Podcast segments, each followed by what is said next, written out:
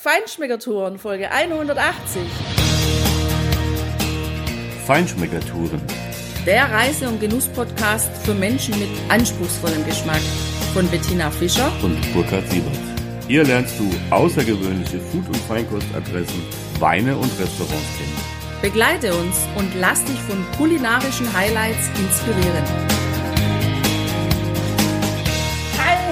Schön, dass du wieder bei uns bist. Heute spielen die Farben Weiß und Grün die entscheidende Rolle in unserer Folge. Wir gehen mit dir durch die drei weißen Städte in Apulien und erzählen dir von unseren ganz persönlichen Eindrücken aus Ostuni, Cisternino und Locorotondo wie unterschiedlich wir die drei Städte finden, was sie vielleicht gemeinsam haben, welche kulinarischen Eindrücke wir in diesen Städten gewonnen haben. Und die Farbe Grün ist klar, Apulien, Olivenbäume, Olivenöl. Wir waren mit unseren Spürnasen unterwegs und haben zwei unterschiedliche Olivenölproduzenten besucht und du hörst, ob es sich lohnt, dort einen Stopp zu machen, um vielleicht für zu Hause was mitzunehmen. Ja, aber grün war auch auf meinem einen kleinen Mittagsimbiss, Tina. Das darf man auch nicht vergessen. Da kommen wir aber später noch zu. Weiß und grün. Weiß und grün. Und weiß geht's erstmal los in der La Città Bianca, auch genannt Ostuni. Das ist eine ja, Stadt äh, in Meeressichtnähe natürlich. Und wenn du dich in Apulien irgendwo am meisten an Griechenland erinnert fühlen magst, dann wird das natürlich in dieser Stadt sein. Die Antwort vom Meer her ist schon einfach die richtige, finde ich, weil dann erscheint diese Stadt auf ihrem Hügel, auf ihrem Felsen in einem recht netten Licht auch, je nachdem zu welcher Tageszeit du da kommst. Und ja, ist einfach schon schön anzuschauen und du kommst dann auch relativ schnell auf einen großen Parkplatz unterhalb von der Piazza della Libertà. Das ist eigentlich interessant, Tina, für italienische Städte, weil diese Piazza ja gar nicht in der Mitte des Ortes ist, also in, dem, in der Mitte des historischen Zentrums ist, sondern tatsächlich komplett am Rand, eigentlich unterhalb dieses historischen Zentrums.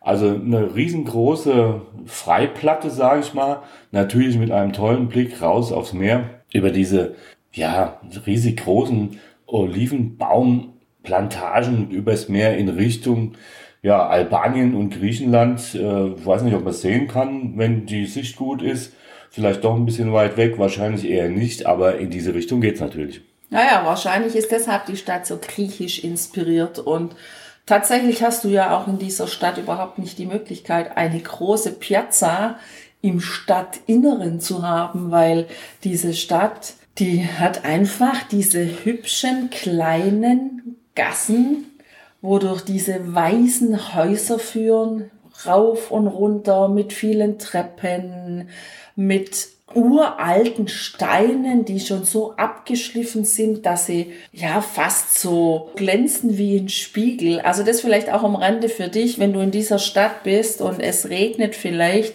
und auch wenn es nicht regnet, zieh dir gute Schuhe an, weil es ist mitunter echt rutschig auf diesen alten Steinen. Deshalb wäre ich auch gespannt, wie manche von den jungen Damen, die sich da sehr nett zurechtmachen, um ja schöne Selfies äh, machen zu können vor diesen historischen Kulissen oder sich fotografieren zu lassen, mit ihrem Schuhwerk dann zurechtkommen. Also ich hoffe, da passiert nichts, weil es gibt doch einige Ecken und es ist doch sehr touristisch einfach. Es sind sehr viele Touristen da unterwegs und machen diese Fotos natürlich, klar, das gehört ja auch dazu. Aber ich fand es schon ein bisschen überlaufen.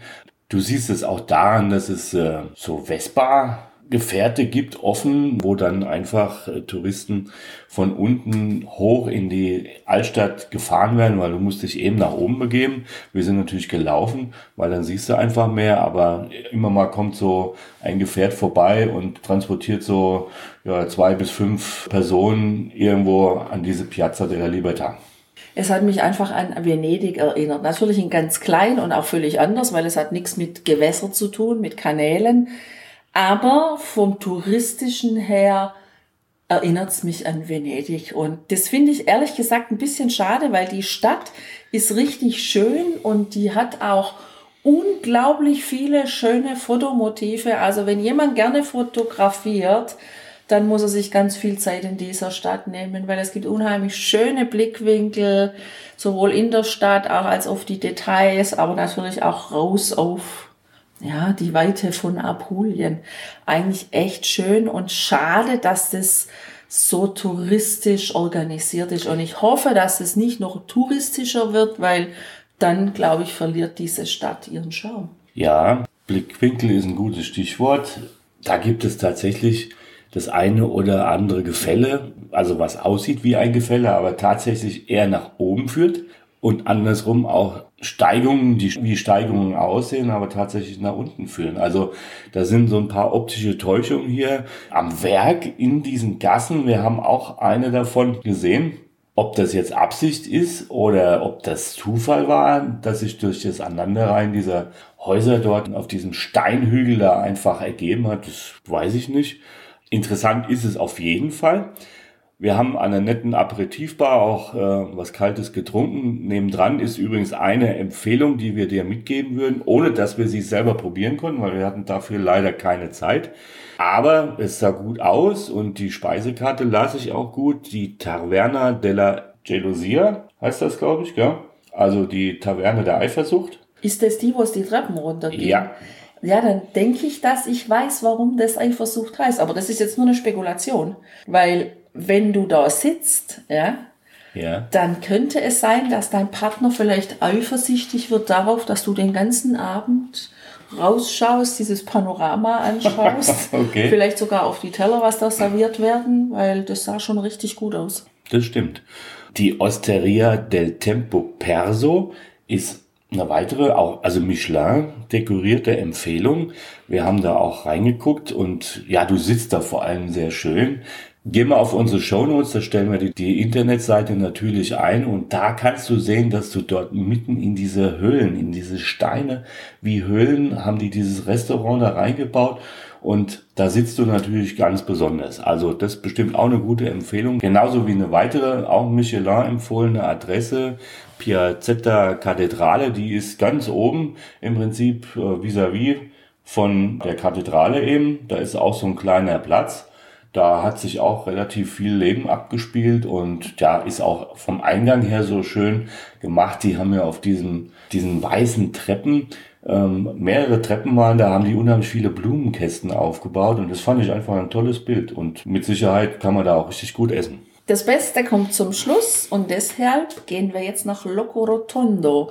Locorotondo ist auch eine weiße Stadt, die auf einem Hügel liegt. Von dort aus hat man einen wunderschönen Blick wieder über die Trullis bis hin nach Martina Franca, die Barockstadt, die wir jetzt dieses Mal nicht besucht haben. Und es gibt eben auch wieder diese kleinen Gassen. Allerdings gibt es dort nicht diese vielen kleinen Gassen, wie jetzt beispielsweise in Ostuni oder in Cisternino. Dafür bietet Locorotondo einen ganz tollen Blick, wenn man von unten, wenn man von Martina Franca aus der Straße, den Straßenschildern nach folgt in Richtung Locorotondo. Dann hat man genau diesen Blick, was der Ortsname aussagt, nämlich diesen runden Ort, ja. Das ist so eine Fassade in weiß, die sich so leicht gewölbt rund vor dir aufmacht und das ist ein unheimlich schönes Fotomotiv. Was man aber auch hat, ist, wenn man dann oben ist, das, sind, das ist eine ganze Häuserreihe mit Restaurants, Bars und da kann man auch abends sehr schön sitzen und man hat da auch einen ganz tollen Blick auf den Sonnenuntergang. Ja, aber ich finde, du hast es schon auch ganz richtig gesagt, da fehlt so ein bisschen an den Gässchen. Also die sind zwar nett, aber es hat nicht so viel. Es gibt eine ganz nette Kirche, wir waren ja da kurz drin. Das hat, glaube ich, so ein bisschen den Grundriss auch vom Petersdom in klein halt. Naja, kannst du ja die Bilder sehen bei uns auf der Homepage. Ich habe ein Foto davon gemacht. Genau. Was wir gemacht haben, wir waren ja um die Mittagszeit, also späterer Mittag da, hatten wir schon einen leichten Hunger und wussten, dass wir bis zum Abendessen noch einige Zeit überbrücken müssen. Da sind wir in eine Brasseria, die Brasseria de Pace, also Bra das Steakhouse zum himmlischen Frieden, kann man mal frei übersetzen. auch ganz nett gestaltet, das Restaurant. Auf der Gasse selber, die Tische draußen, also die waren schon alle belegt. Wir konnten deshalb drinnen sitzen. Ja, ganz nett, so kleine Räume, die so nacheinander aneinander äh, gebaut waren, wahrscheinlich auch über verschiedene Häuser weg, weil auf der anderen Seite ging es wieder raus. Und da haben wir eben, ja, einen ganz kleinen, netten Mittagsimbiss genommen. Und es war total schön eingerichtet. Also wenn man da reinläuft, kommen wir erstmal an der Bar vorbei und da war dann auch schon gleich ein Kühlschrank mit Dry-Aged Fleisch. Also sehr ansprechend. Also wenn jemand auf Fleisch steht und in Loco Rotondo Hunger hat, glaube ich, ist man da gut unterwegs. Und was mir auch sehr gut gefallen hat in dieser Braceria ist, da war jeder Tisch und jeder Stuhl ein anderer. Es waren schöne Tischdecken. Zum Teil waren so Überdecken drauf, wo ich gedacht habe, wow, würde ich mich jetzt daheim nicht trauen, das aufzulegen. Es sah ein bisschen antiquiert aus.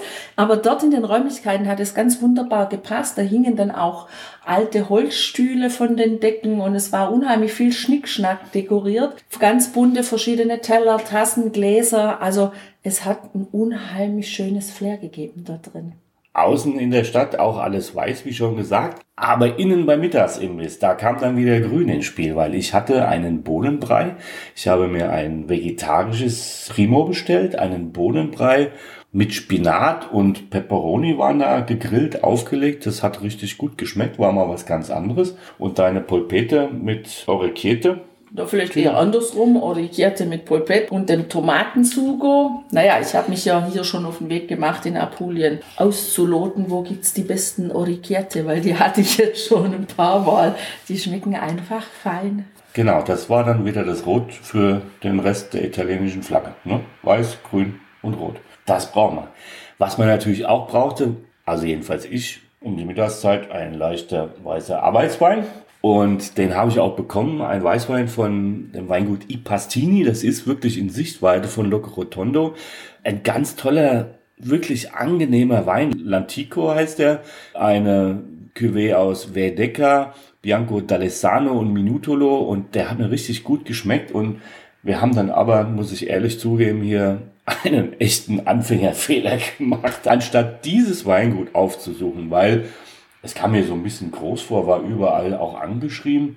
Haben wir gedacht, naja, jetzt gucken wir mal, was gibt's denn so? Dann sind wir einfach mal gefahren, die Straße Richtung Martina Franca und haben an der Straße ein, ja, eine Kantine entdeckt und haben gedacht, gut, wir bremsen mal an und probieren mal. Und leider war das ein Reinfall. Also sowohl vom Wein her, als auch, dass du tatsächlich erstmal 6 Euro latzen musstest, um da überhaupt probieren zu dürfen, obwohl wir gesagt haben, nur einen kleinen Schluck, ob es uns überhaupt schmeckt. Ähm, ja, haben wir gemacht, war ein Fehler, weil das war echt nichts, was da im Glas kam. Also, wenn du Wein kaufen willst dort und was probieren willst, dann I Pastini ist mit Sicherheit eine gute Adresse, weil diesen Weißwein, den habe ich probiert und der war richtig gut. Was du auch noch machen kannst, wenn du in Loco Rotondo essen willst, das war eine Empfehlung, die wir aus dem Hotel bekommen haben, das Restaurante I Kurdun. Das hat auch eine nette Internetseite und eine nette Speisekarte. Ich glaube, dass man da ganz gut essen kann. Wir haben es nicht ausprobieren können, weil wir die Zeit nicht hatten. Das Highlight dieser drei Städte ist für uns Cisternino. Wir waren ja schon vor ein paar Jahren mal da und auch damals war es schon für mich das Highlight und es war einfach auch schön. Jetzt haben wir es nochmal ergänzt mit Ostuni. Das kannten wir von damals noch nicht. Tatsächlich zu sehen, Cisternino ist am schnuckeligsten, sage ich mal. Das ist, ja, ich würde mal sagen, schon größer als Loco Rotondo und Ostuni, aber vor allem ist es einfach voller kleiner, süßer Gassen. Also da lohnt sich wirklich einzutauchen, sich ganz viel Zeit zu nehmen und sich treiben zu lassen, weil wenn du mal anfängst in eine Gasse reinzugehen, dann läufst du da und dann siehst du diese wunderschönen Blumendekorationen überall in den weißen Häusern, diese wirklich sehr steilen Treppen, die an den Häusern entlang gehen, wo man auch mal ein paar Stufen hochgehen kann, um den Blickwinkel zu verändern mit der Kamera sowieso und das braucht dann halt seine Zeit. Dann denkst du, naja, also du läufst jetzt nur noch bis zu dieser Ecke und dann drehst du um und gehst in eine andere. Aber ne, genau das machst du nicht, weil du läufst zu dieser Ecke und auf einmal gehen wieder zwei neue kleine Sträßchen auf und du musst dich entscheiden, in welche du eintauchen möchtest. Und egal, wo du lang gehst, es ist einfach nur schön, es ist herrlich. Es macht so unglaublich Spaß, durch diese Städtchen zu schlendern, mit der Kamera und zu flanieren und auch überall diese tollen Restaurants zu sehen, Trattorien, Osterien, die oft ganz kleine Eingangsportale haben, ganz niedere Türen, ja, wo wir als Nordeuropäer, die ja doch öfters mal ein bisschen größer gewachsen sind als die Apulier hier offensichtlich, wo man also wirklich den Kopf einziehen muss, um da ungestreift reinzukommen. Ja, also einfach, du merkst es ja schon, ich bin da total im Schwärmen, weil das finde ich einfach unglaublich schön, dieses Cisternino.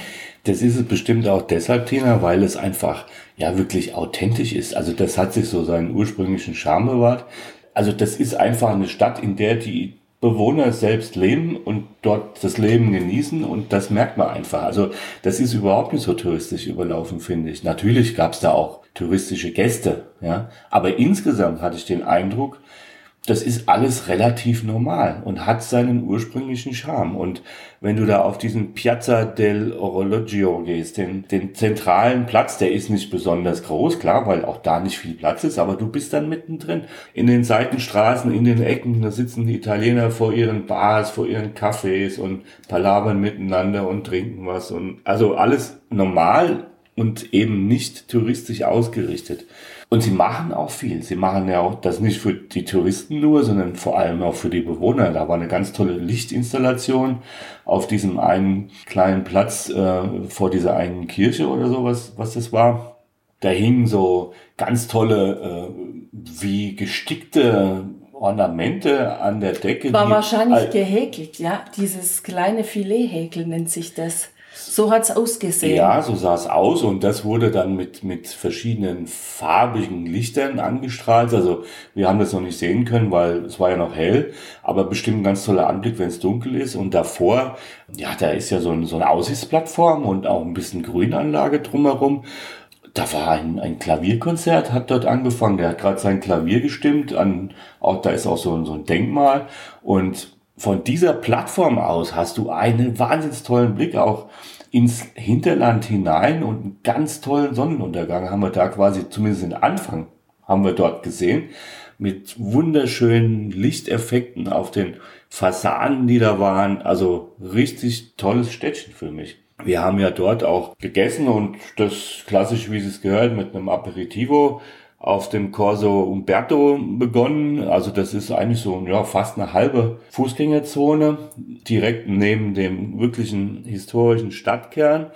Und dann sind wir dort in die Rosticceria Antico Borgio eingetaucht. Und eingetaucht ist tatsächlich so, weil Du gehst ein paar Stufen runter und bist in einem relativ kleinen Restaurant mit klassischen Rundbögen an der das Decke. War so ein Gewölbekeller fast, Gewölbe oder? Danke, das hat mir gefehlt. Das war, genau, richtig. Und da war richtig was los, ne? Ja, vor allem war das mal ein ganz anderes Gastronomiekonzept, als wir bisher kannten. Das fand ich total spannend. Da kann man sich nämlich eine, ja, Platte, eine Fleischplatte zusammenstellen in dem Sinne, dass da eine richtige Metzgertheke ist. Und da ist der, da steht der Metzger wirklich dahinter mit einer großen Waage, der legt dann seine weiße große Platte auf, dann kommt die Tischnummer drauf. Und dann wählst du dein Fleisch aus der Fleischauslage vorne aus, auch wie viel du möchtest. Und das packt er dann da alles drauf. Und die Spezialität bei denen war jetzt eben, dass das solche kleine Fleischröllchen waren, das war Schweinefleisch, dünn geschnitten. Und da war verschiedene Füllungen drin. Da gab's mal mit Pilzen, mit verschiedenen Käsesorten, dann war mit Salbei und Tomate. Also da, das wechselt auch ständig. Da kann man sich wirklich aussuchen, wie viel Stück von welcher Sorte das man haben möchte. Und dann gab's verschiedene Salsiccia, also wirklich lange Meterware mit pikant und weniger pikant und ein bisschen gröber und ein bisschen feiner. Und dann sagt man einfach, wie viel man möchte und dann reißt er da was ab, packt es auf die Platte und dann später kommt es dann eben auf den Grill, dann wird's gegrillt und du bekommst es dann in einer schönen weißen Schüssel auf deinen Platz serviert, ja, und dann gibt's eben ganz einfache Dinge dazu, wie eben Kartoffeln oder Pommes oder Salat und das kann man dann dazu essen. Also das war eine nette Erfahrung. Das hat echt gut geschmeckt, finde ich. Es war vor allem unglaublich günstig. Damit habe ich überhaupt nicht gerechnet, weil das Kilo von der ähm, Fleischauswahl, das kostete 20 Euro, so und also zu zweiten Kilo, das essen wir jetzt nicht. Nee. Von daher war das echt günstig. Was ich ein bisschen nachteilig fand, war, ähm, vielleicht ist es dem Gewölbekeller geschuldet, aber vielleicht auch dem, dass ja, viele Menschen da drin waren und essen wollten. Es war unglaublich laut. Also wir sind es ja gewohnt von Amerika, wenn man da essen geht, dass es da häufig sehr laut ist, aber das hat ja wirklich also alles übertroffen. Das fand ich jetzt nicht so schön. Es ist also was, wo man essen kann, wo man sich unterhalten kann, aber wo man dann auch wieder rausgeht und nicht jetzt mal Stunden verbringt, weil man sagt, man möchte da lang sitzen oder so. Ansonsten echt sehr gut und zu empfehlen. Und es gibt aber auch noch andere drumrum. Also wir haben auch in viele andere solche Lokalitäten reingeschaut, wo auch die Fleischauslagen sind. Ich glaube, letztendlich wahrscheinlich ist es relativ egal, ob du hier oder dort isst. Das hat alles wirklich sehr gut und sehr ansprechend ausgesehen. Ja, oder ein Restaurant direkt an dem Piazza della Orologia ist die Le Chique di Sia Rosa. Also da gibt es unheimlich viele Restaurants und die sind auch richtig voll gewesen. Also es lohnt sich da auch frühzeitig entweder hinzugehen oder zu reservieren. Und ja, wie gesagt, im Antico Borgio, das ist so echt ein wirklich einheimischer, authentischer Klassiker. Und ich finde, da muss man es trotz des Lärms, der da halt ist, einfach mal, das muss man erlebt haben. Und was man auch erlebt haben muss, das sind unsere beiden Adressen für Olivenöl. Das braucht man hier unbedingt. Die Küche in Apulien ohne Olivenöl ist undenkbar. Und da wir zu Hause ja auch sehr gerne mit Olivenöl kochen, Salat anmachen und Gemüse essen, in Cisternino gibt's am Ortsausgang in Richtung Fasano. Da kommt auf der rechten Seite die Upal Cantina Sociale Cisternino und die machen sowohl Wein als auch Olivenöl. Und das war echt eine gute Entscheidung, da mal anzubremsen und die Öle zu probieren. Also man kann die Öle probieren und man kann die Weine probieren. Man muss einfach fragen und dann ist es auch gar kein Problem. Wir haben da ein ganz tolles Öl aus verschiedenen Oliven gefunden, auch im Kanister für uns zu Hause mitgenommen. Das ist so was, wo man sagen kann, naja, das kannst du immer zum Braten, wobei man ja beim Braten aufpassen muss. Ich weiß, es darf nicht zu heiß werden, aber so zum, auch für, für den Winter, sagen wir mal, wenn man so Gemüseeintöpfe und sowas macht, kann man das nehmen. Aber auch, wenn man auf einen guten Olivenöl, also auch ein bisschen einen kräftigeren Olivenölgeschmack steht kann man das auch ganz gut für den Salat nehmen. Und beim Wein haben wir einfach mal nur kurz die Rosés probiert. Die haben drei verschiedene Rosé, die nicht spumante sind. Und da war ähm, eine ganz interessante Rebsorte auch dabei, Susumagnello.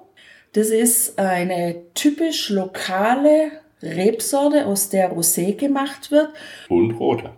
Und roter, klar für mich interessant, aber auf gar keinen Fall mein Wein. Warum? Weil es mich einfach sehr im Geschmack an Pinot Noir erinnert hat und das ist ja einfach überhaupt nicht meine Rebsorte. Die anderen beiden fand ich dagegen sehr ansprechend, muss ich sagen. Und auch preislich echt okay. Ja, auch das Öl war ja echt preislich okay. Also wir haben für einen 5-Liter-Kanister 35 Euro gezahlt. Das ist super preiswert.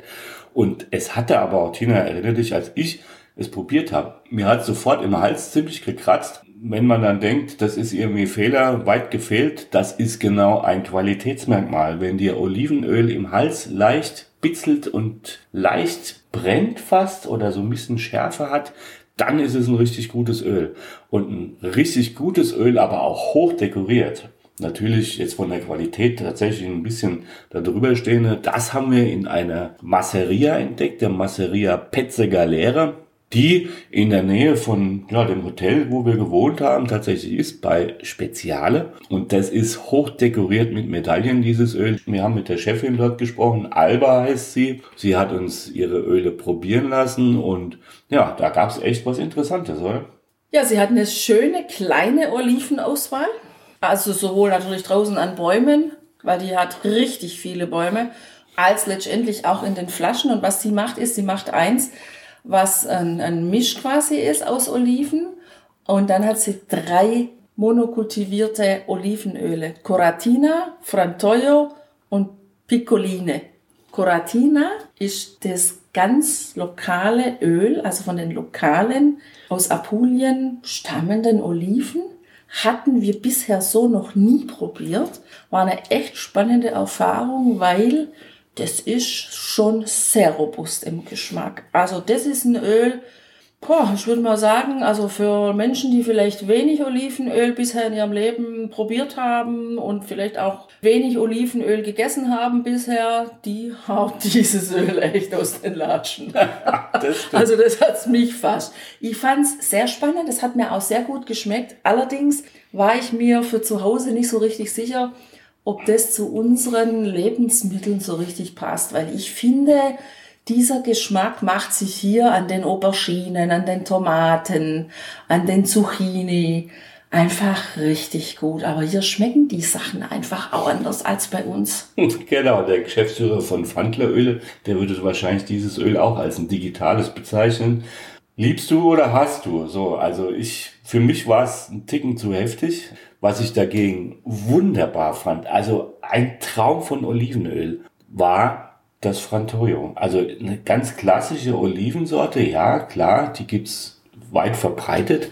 Aber das fand ich so herrlich mild und so filigran und so schöne grüne, grasige Aromen, Heuaromen. Also das war fantastisch. Und die Cuvée, die fand ich auch richtig gut. Du kannst bei Alba auf ihrem Olivengut auch übernachten. Sie hat auch ein B&B, glaube ein Haus. Guck mal auf die Seite. Da kannst du natürlich auch wohnen und dann kannst du, wenn du da das Öl hast und dir selber was kochen willst, dann kannst du natürlich wunderbar mit diesem Öl kochen.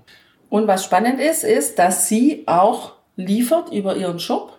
Also man kann auch von Deutschland aus die Öle bei ihr bestellen. Wir setzen dir auf jeden Fall in die Show Notes die Adresse und natürlich im Blogbeitrag siehst du auch die Bilder dazu. Also das sind richtig, richtig gute Öle, was die Alba da macht. Das war ein ein richtiger Volltreffer, dass wir dieses Ölgut gefunden haben. Das muss ich schon sagen, das hat mich sehr beeindruckt.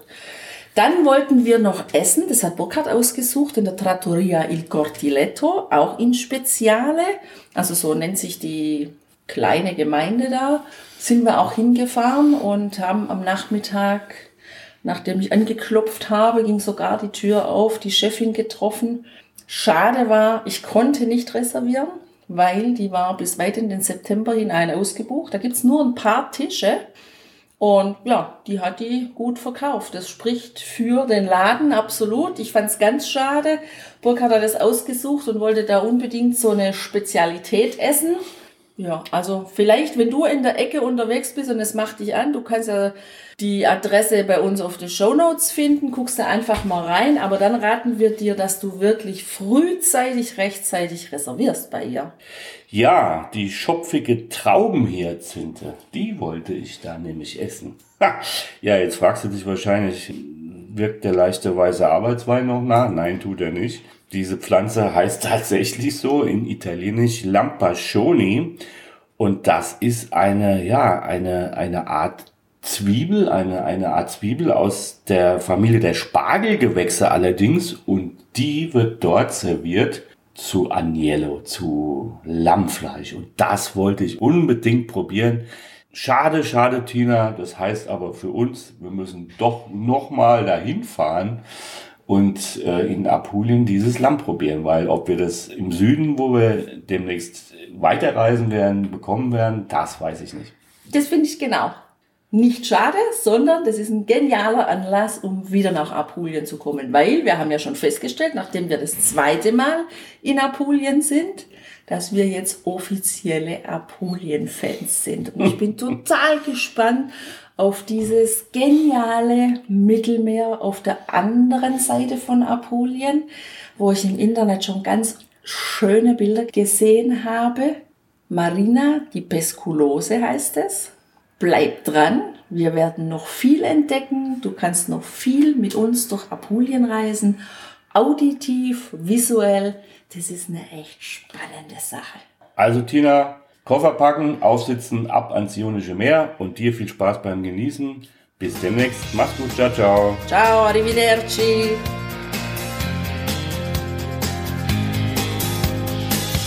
Hier endet dein Genusserlebnis noch lange nicht. Komm rüber auf unsere Homepage feinschmeckertouren.de und schau dir die Bilder zu unserer Show an. Dort findest du auch wertvolle Links zu den heutigen Empfehlungen. Verpasst keine Neuigkeiten mehr und trag dich am besten gleich in unseren Newsletter ein. Wir freuen uns auf deine Anregungen für weitere Episoden und einen regen Austausch mit dir.